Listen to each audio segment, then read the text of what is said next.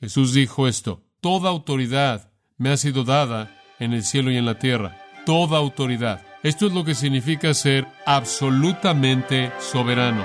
Esto es lo que significa no tener que responderle a nadie fuera de usted mismo.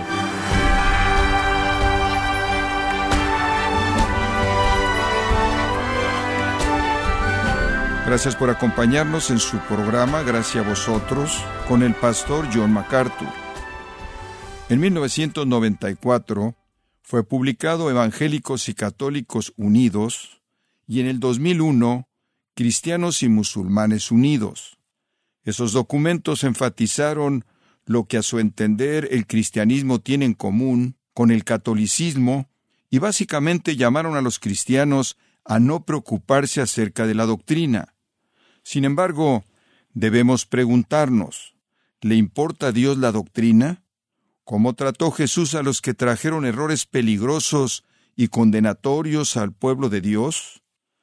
John MacArthur nos muestra cómo trató Jesús a los enemigos de la verdad en su estudio Cómo hablarle a un hereje en gracia a vosotros. Lucas capítulo 20 versículos 1 al 8. Lo voy a leer para que lo tenga en mente conforme escuchamos lo que el Señor nos dice mediante este acontecimiento. Sucedió un día que enseñando Jesús al pueblo en el templo y anunciando el Evangelio, llegaron los principales sacerdotes y los escribas con los ancianos, y le hablaron diciendo, Dinos, ¿con qué autoridad haces estas cosas? ¿O quién es el que te ha dado esta autoridad? Respondiendo Jesús les dijo, Os haré yo también una pregunta, respondedme.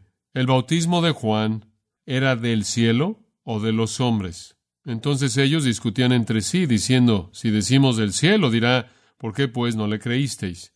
Y si decimos de los hombres, todo el pueblo nos apedreará, porque están persuadidos de que Juan era profeta. Y respondieron que no sabían de dónde fuese. Entonces Jesús les dijo, Yo tampoco os diré con qué autoridad hago estas cosas. Esta es una conversación triste. Esta es una declaración final por parte de Jesús de que no tiene nada más que decirle a Israel, a los líderes. Él ya acabó con ellos. El asunto que trae a la luz esta declaración final trágica por parte de nuestro Señor es el asunto de autoridad. ¿Entendemos la palabra autoridad? ¿Entendemos lo que significa estar en autoridad y estar bajo autoridad? Autoridad es una palabra que está llena de significado. Denota permiso, poder, privilegio, gobierno, control, dominio. Y nuestro mundo está lleno de ella. La enfrentamos en nuestros hogares, padres y madres, habiendo recibido autoridad sobre los hijos. La enfrentamos en nuestras escuelas. Siempre están aquellos que están en autoridad sobre nosotros. La enfrentamos en todos nuestros lugares de trabajo. La enfrentamos en términos de gobiernos que son responsables de hacer leyes e implementarlas y las implementan con autoridad. Estamos acostumbrados a eso. Todos somos personas que estamos bajo autoridad y en algunos casos tenemos alguna autoridad también. Entonces lo entendemos, sabemos lo que significa tener autoridad, también sabemos lo que significa estar bajo autoridad. A todos nosotros, por un lado, se nos ha dado algo de autoridad y en términos generales mayor autoridad. Pero cuando hablamos de Jesucristo, la autoridad es una realidad muy diferente. En Mateo 28, 18 Jesús dijo esto, Toda potestad o toda autoridad me ha sido dada en el cielo y en la tierra. Toda autoridad. Esto es lo que significa ser absolutamente soberano. Esto es lo que significa no tener que responderle a nadie fuera de usted mismo. Tener toda autoridad. Jesús demostró su autoridad de varias maneras. En Mateo capítulo 7, en el versículo 29 al final del Sermón del Monte, después de que Jesús había predicado ese sermón evangelístico maestro, el cual comenzó al desmantelar la religión falsa del judaísmo y terminó con una invitación a entrar por el camino estrecho, la respuesta de la gente fue simplemente esta. Él habló como uno que tenía autoridad. Eso fue absolutamente excepcional. No estaban acostumbrados a gente que tenían su propia autoridad. Estaban acostumbrados a gente que citaba a alguien más, que se identificaba con alguien más, que tomaba su autoridad de alguien más, pero Jesús habló como uno quien en sí mismo es una autoridad. Más adelante en el Evangelio de Mateo, capítulo 9, versículos 6 al 8, dice que él tenía autoridad para perdonar pecados. Una autoridad que ellos entendieron que le pertenecía únicamente a uno, y ese uno es Dios. En Mateo capítulo 10, versículo 1, se vuelve aparente que él tenía autoridad sobre todas las fuerzas del infierno, autoridad sobre el poder demoníaco. En Juan capítulo 1, versículo 12, él dijo que tenía autoridad para salvar. Esto es autoridad para dar vida, vida espiritual y salvación. En Juan 5:27 dice que a él se le dio autoridad para juzgar a todos los hombres. En Juan 10:18 él dijo, tengo autoridad para poner mi vida y tengo autoridad para volverla a tomar. Esto quiere decir que él tenía autoridad sobre la muerte y autoridad sobre la vida, expresada de manera maravillosa en Apocalipsis como teniendo las llaves de la muerte y el Hades. En Juan 17.2 nos dice que Él tiene autoridad sobre toda la humanidad. Él no está bajo nadie más que Dios. Y Él está en acuerdo perfecto con Dios como Dios.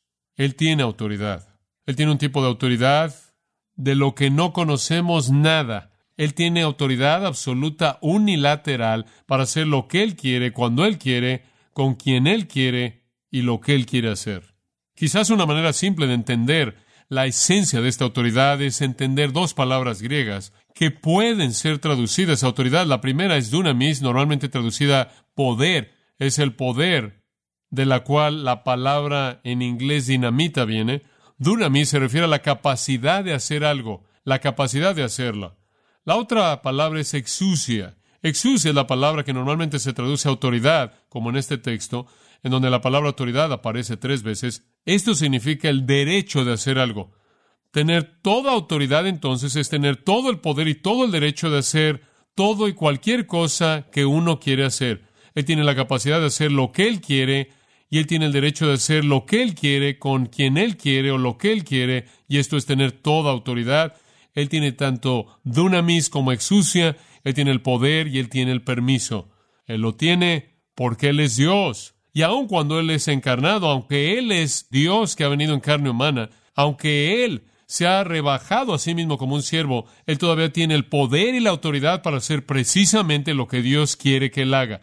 No hay límites para su poder, nadie puede resistir a su poder, no hay límites para su capacidad, no hay límites tampoco para su derecho. Él tiene tanto el derecho como la capacidad para hacer todo lo que él quiere hacer, y él quiere hacer lo que está en armonía perfecta con el Padre. Como consecuencia, y este es el punto importante, como consecuencia, Jesús nunca en su vida terrenal pidió permiso para hacer algo. Nunca. Él nunca lo buscó de ninguno de los canales normales en su ministerio. No había nadie que estuviera más alto fuera de su propio Padre y él dijo, siempre hago lo que el Padre me dice que haga, siempre hago lo que el Padre me muestra que haga, siempre hago y únicamente hago lo que el Padre quiere que yo haga. No importa lo que fuera, no había autoridad a la cual Jesús acudiera. Ahora usted tiene que entender, esto es sorprendente en la experiencia de los judíos. Enseñar, como él lo hizo en el Sermón del Monte, y básicamente atacar todo tesoro de la religión judaica, legalista, y despedazarla, y no tener autoridad fuera de sí mismo, es algo totalmente fuera de lo normal. Él atacó sus ofrendas, él atacó sus ayunos, él atacó sus oraciones, él atacó sus sacrificios, él atacó su justicia personal, él atacó todo lo que ellos consideraban sagrado. Él atacó la suma y sustancia de su sistema religioso entero en su enseñanza y él no citó a ningún rabino, él no tenía permiso de ningún Sanedrín, él no tenía algún concilio rabínico al cual él rendía cuentas, él no estaba ordenado de la manera apropiada que todos los maestros y rabinos estaban ordenados, y tampoco su teología había sido revisada ni autorizada por el Sanedrín. E inclusive cuando él hizo un látigo al principio de su ministerio y expulsó a todos los compradores y a los vendedores de la casa de su padre, él no le pidió permiso a nadie para hacer eso. Él no acudió al concilio gobernante del templo, el cual estaba constituido, claro, de los sumos sacerdotes, los principales sacerdotes, los que estaban bajo ellos y el resto de la gente que estaba a cargo de esa empresa para conseguir permiso de ellos. Él no acudió al Sanedrín, el consejo que gobernaba y que estaba constituido por los principales sacerdotes y escribas y otros ancianos oficiales, saduceos, herodianos. Él no buscó permiso alguno cuando lo hizo la primera vez, ni buscó permiso alguno cuando lo hizo la última vez. Usted recuerda, ¿no es cierto? En el 1945 le entró al templo, comenzó a expulsar a aquellos que estaban vendiendo, diciéndoles, escrito está, mi casa será casa de oración, ustedes la han hecho cueva de ladrones, y él los limpió. Él no buscó permiso alguno para hacer esto. Esta es una interrupción total a todo lo que estaba pasando ahí sin autoridad alguna para hacer esto. Pero él nunca buscó autoridad humana. Ahora usted tiene que entender que esto, en un sentido, es simplemente otra ofensa enorme para los judíos que están en liderazgo en Israel. Ellos están afligidos, en primer lugar, porque él ataca su teología, ataca su credibilidad. Él los desenmascara como hipócritas de lo más bajo. Y ahora Él los aborda de manera física en su esfera misma. Y Él enseña sin ninguna conexión a ningún mentor o rabino anterior y sin credenciales y sin ordenación, lo cual solo podía ser concedido por el Sanedrín. Dicha conducta es algo fuera de lugar para comenzar y dicha conducta sin autorización es doblemente algo que está fuera de lugar. Jesús era su propia autoridad. Él habló proféticamente, él habló verdaderamente, él interpretó correctamente la escritura del Antiguo Testamento, él habló la palabra de Dios verdadera, ellos inclusive admitieron eso, él perdonó pecado, él curó a gente enferma, él resucitó a los muertos, él echó fuera demonios, y él lo hizo sin buscar en ningún momento permiso de alguien. Ahora, el meollo es este. Él trató su sistema religioso entero como si no existiera. A él no le importaba el Sanedrín, a él no le importaban los principales sacerdotes, a él no le importaban los concilios, a él no le importaba ninguna opinión popular, a él no le importaba nada, él era totalmente indiferente a los sacerdotes, él era indiferente a los rabinos, él era indiferente a los expertos en la ley, los escribas, los teólogos, él era indiferente al sistema sacrificial, él era indiferente a todo el asunto del templo, él lo trató como si no existiera. No importaba para su vida no tuvo influencia en su vida, no tuvo influencia en lo que él enseñó, no tuvo influencia en lo que él dijo, de hecho él básicamente lo atacó con una venganza. Ahora usted tiene que entender que la hostilidad que se está incrementando en este punto realmente es imposible de medir. Él los trata a todos y recuerde esto, ellos vivían para ser exaltados. Ellos vivían, estos líderes vivían para usar sus túnicas largas y usar sus filacterías en sus túnicas y pretender que eran santos. Ellos vivían para ayunar en público y se colocaban cenizas en sus cabezas y hacían sus donativos en el templo a la vista plena de todo mundo, mientras que alguien estaba tocando una trompeta para anunciar su llegada. Buscaban los principales lugares en los lugares elevados y ser elevados y ser llamados maestro y padre y todas estas cosas. Todo tenía que ver con elevarlos y Jesús literalmente los trató con un menosprecio total. En lo que a él concernía, ellos no existían, no tenían nada que ver con Dios, no tenían nada que ver con el reino de Dios, no tenían nada que ver con el verdadero pueblo de Dios. Ellos eran extraños para los propósitos de Dios y la vida de Dios. No hay nada más devastador y difícil de aceptar que ser tratado como si usted no importa cuando usted realmente piensa que importa y usted suma todos estos elementos de esto juntos, y hay una furia adentro de ellos al grado que sus almas literalmente están encendidas con las llamas de odio y está incrementándose rápidamente y explota en la erupción de la crucifixión el viernes. Ahora permítame darle el contexto. Jesús ha terminado su breve ministerio Galileo después de ministrar en Judea predominantemente durante el último año de su vida. Él ha venido a la Pascua en Jerusalén, vino por el este por el Jordán, pasó por Jericó, subió por el monte a Jerusalén, él ahora está en la ciudad de Jerusalén. Él llegó al área de Jerusalén el sábado del año 30 después de Cristo, en el mes de Nisan, en preparación para morir el viernes, el cual es el día en el que los corderos de la Pascua son matados, y Él es el verdadero cordero de la Pascua, el que sería matado en ese día, en ese año, exactamente el año en el que Daniel profetizó. Pero es sábado cuando Él llega al área de Jerusalén. Él acude a la familia que él conoce, llama María, Marta y Lázaro, se queda en su casa en una aldea llamada Betania, a más de tres kilómetros al este de Jerusalén. Él se queda ahí con ellos el sábado por la noche. El domingo se sabe que Él está ahí. Multitudes enormes salen de Jerusalén y las aldeas que rodeaban a Jerusalén y vienen a Betania para verlo y para ver a Lázaro, a quien Él había resucitado de los muertos varias semanas antes. Esto es lo que pasó el domingo. Él se quedó en Betania y las multitudes vinieron a Él. El lunes Él llegó de manera triunfal a Jerusalén, como usted sabe, ahí en el asna para cumplir Zacarías 9:9 y el Mesías entraría en Jerusalén montado en un asno, una bestia de carga. Él viene por la puerta oriental él es reconocido por la multitud enorme como el Mesías. Eso es el lunes. El lunes termina entonces en el templo, es el atardecer, es en la tarde y entonces Él deja Jerusalén y regresa pasando por la multitud, regresa a Betania para pasar la noche con María, Marta y Lázaro y sus apóstoles. Martes, Él regresa en la mañana en una furia santa y expulsó a los profanadores miserables impíos de la casa de su padre. Mientras que esto estaba pasando, algunos niños en el templo, nos es dicho por otro de los escritores de los evangelios, estaban reconociéndolo con gritos de Osana, alimentando aún más el enojo de los líderes. Simplemente imagínese, mientras que él los está expulsando, niños están reconociéndolo con los Osanas, y entonces ellos incrementan la necesidad de asesinarlo para detener esta profanación de su religión falsa. No pueden tolerar a uno que ha derrocado su adoración falsa, ha desenmascarado su hipocresía cruda y hecho lo que él ha hecho sin permiso. Después de limpiar el templo el martes, él regresa a Betania. El miércoles él regresa. Entonces, en el capítulo 20, versículo 1 es miércoles. Él regresa a la ciudad. Él regresa al templo. Ahora está limpio no regresaron, lo cual habla del poder que Él manifestó. Él ahora lo ha limpiado y Él se va a convertir en su centro. El Señor ha venido a su templo. Como el profeta dijo, Él vendría repentinamente a su templo. Él ha venido a su templo. Es miércoles por la mañana cuando Él llega. Y Él viene a enseñar, versículo 1. Sucedió un día, esto es el miércoles, cuando usted compara todos los relatos, que enseñando Jesús al pueblo en el templo, y anunciando el Evangelio.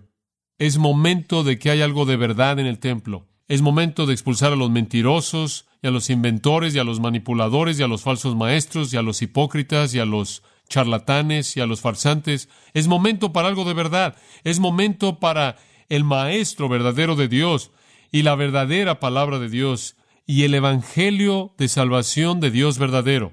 Es momento para las buenas noticias que son reales. Y entonces Él viene y se convierte en el centro de atención.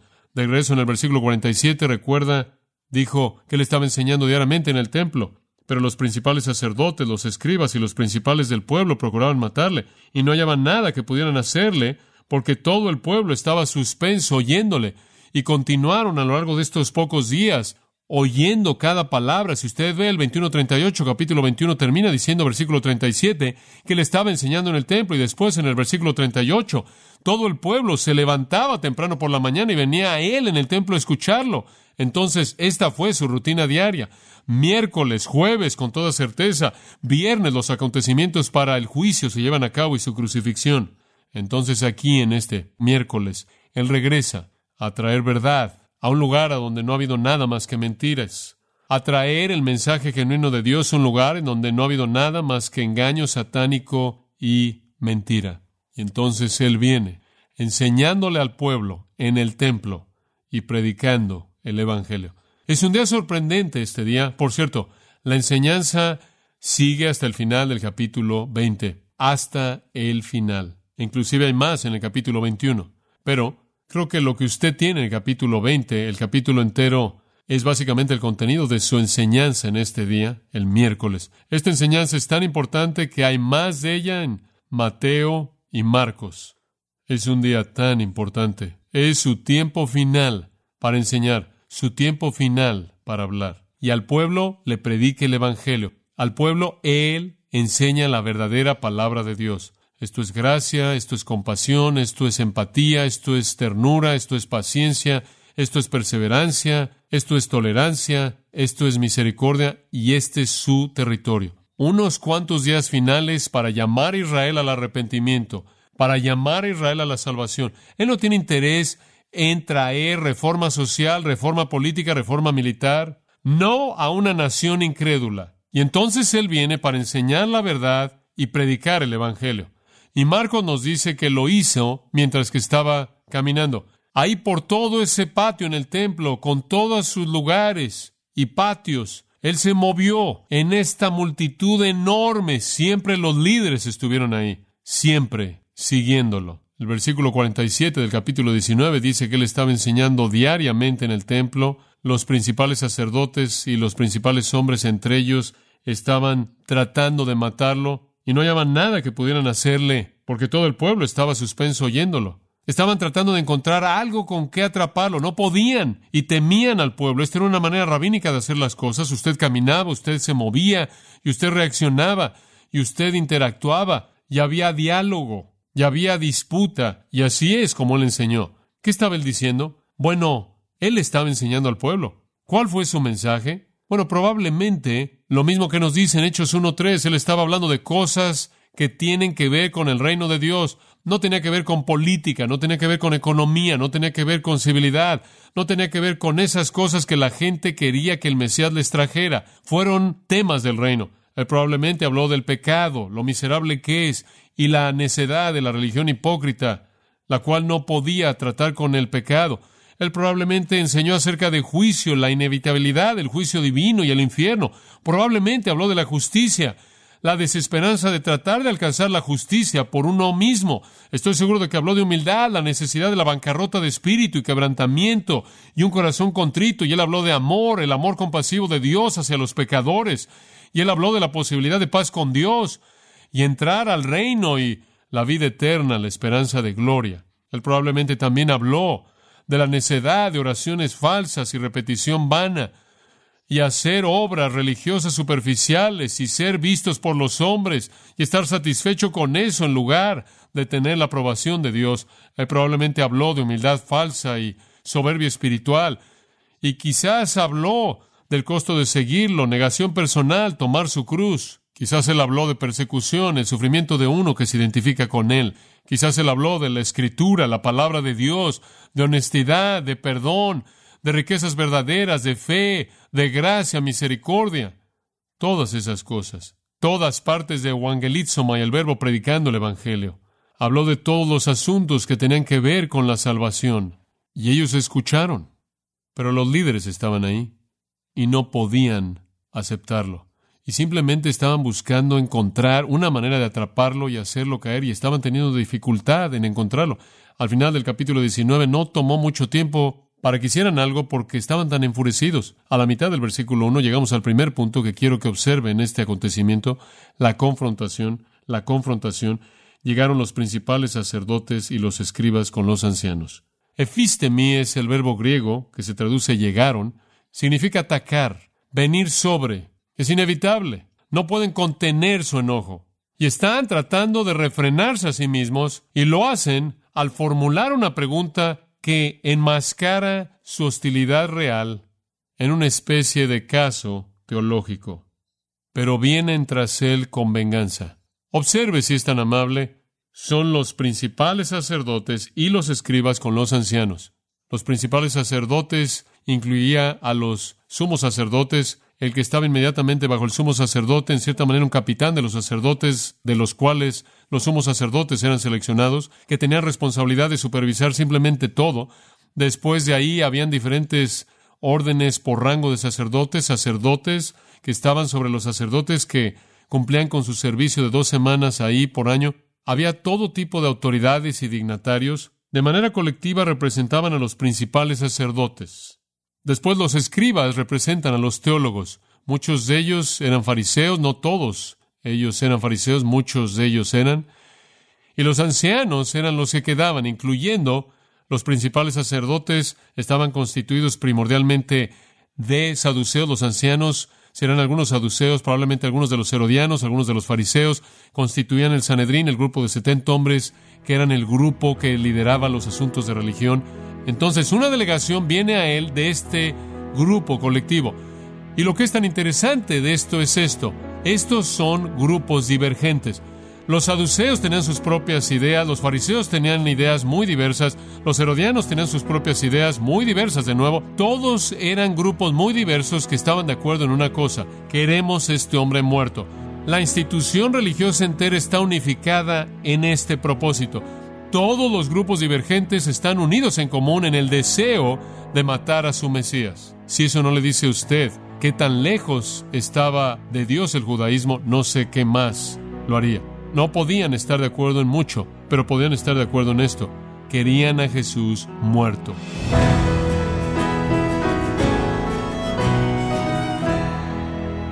Y como hemos escuchado en esta serie, Jesús confrontó a los líderes religiosos con autoridad y nunca comprometió la verdad en aras de una falsa unidad. En esta serie titulada Cómo hablarle a un hereje, en gracia a vosotros, el pastor John MacArthur nos provee con el ejemplo bíblico a seguir. Estimado oyente, permítame compartirle esta carta que nos envió Azucena Marnia Busano, de Buenos Aires, Argentina, quien dice lo siguiente. Pastor, bendiciones, me llamo Azucena Marina Busano, le escribo desde la ciudad de Mar del Plata, Buenos Aires, Argentina. Todas las noches lo escuchamos con mi hijo Carlos Esteban Francisco, le damos las gracias por sus enseñanzas. Hemos crecido muchísimo. Son excelentes. Muchas gracias. Bueno, damos las gracias a Azucena Marnia Brusano por su carta y nos alienta a saber cómo Dios está obrando en nuestros oyentes a través de su programa Gracias a vosotros. También quiero recordarle que puede descargar todos los sermones de esta serie Cómo hablarle a un hereje así como todos aquellos que he escuchado en días, semanas o meses anteriores en gracia.org. Si tiene alguna pregunta o desea conocer más de nuestro ministerio, como son todos los libros del pastor John MacArthur en español o los sermones en CD que también usted puede adquirir, escríbanos y por favor mencione la estación de radio por medio de la cual usted nos escucha en gracia a vosotros. Es importante conocer no solo el país y ciudad de donde usted nos escucha, sino también la radio. Para quienes contactan nuestro ministerio por primera vez, pueden solicitar una copia del mensaje de promoción sin costo alguno, un mensaje por oyente únicamente. Si usted vive en los Estados Unidos o Puerto Rico, escríbanos a Gracia Vosotros, P.O. Box 4000 Panorama City, California 91412 o puede escribirnos a través del siguiente correo electrónico radio arroba Y queremos agradecerle desde el fondo de nuestro corazón su tiempo y sintonía, y en nombre de John MacArthur y del personal de este organismo, invitarle para que nos acompañe en la próxima edición y así juntos continuar desatando la verdad de Dios un versículo a la vez, en gracia a vosotros.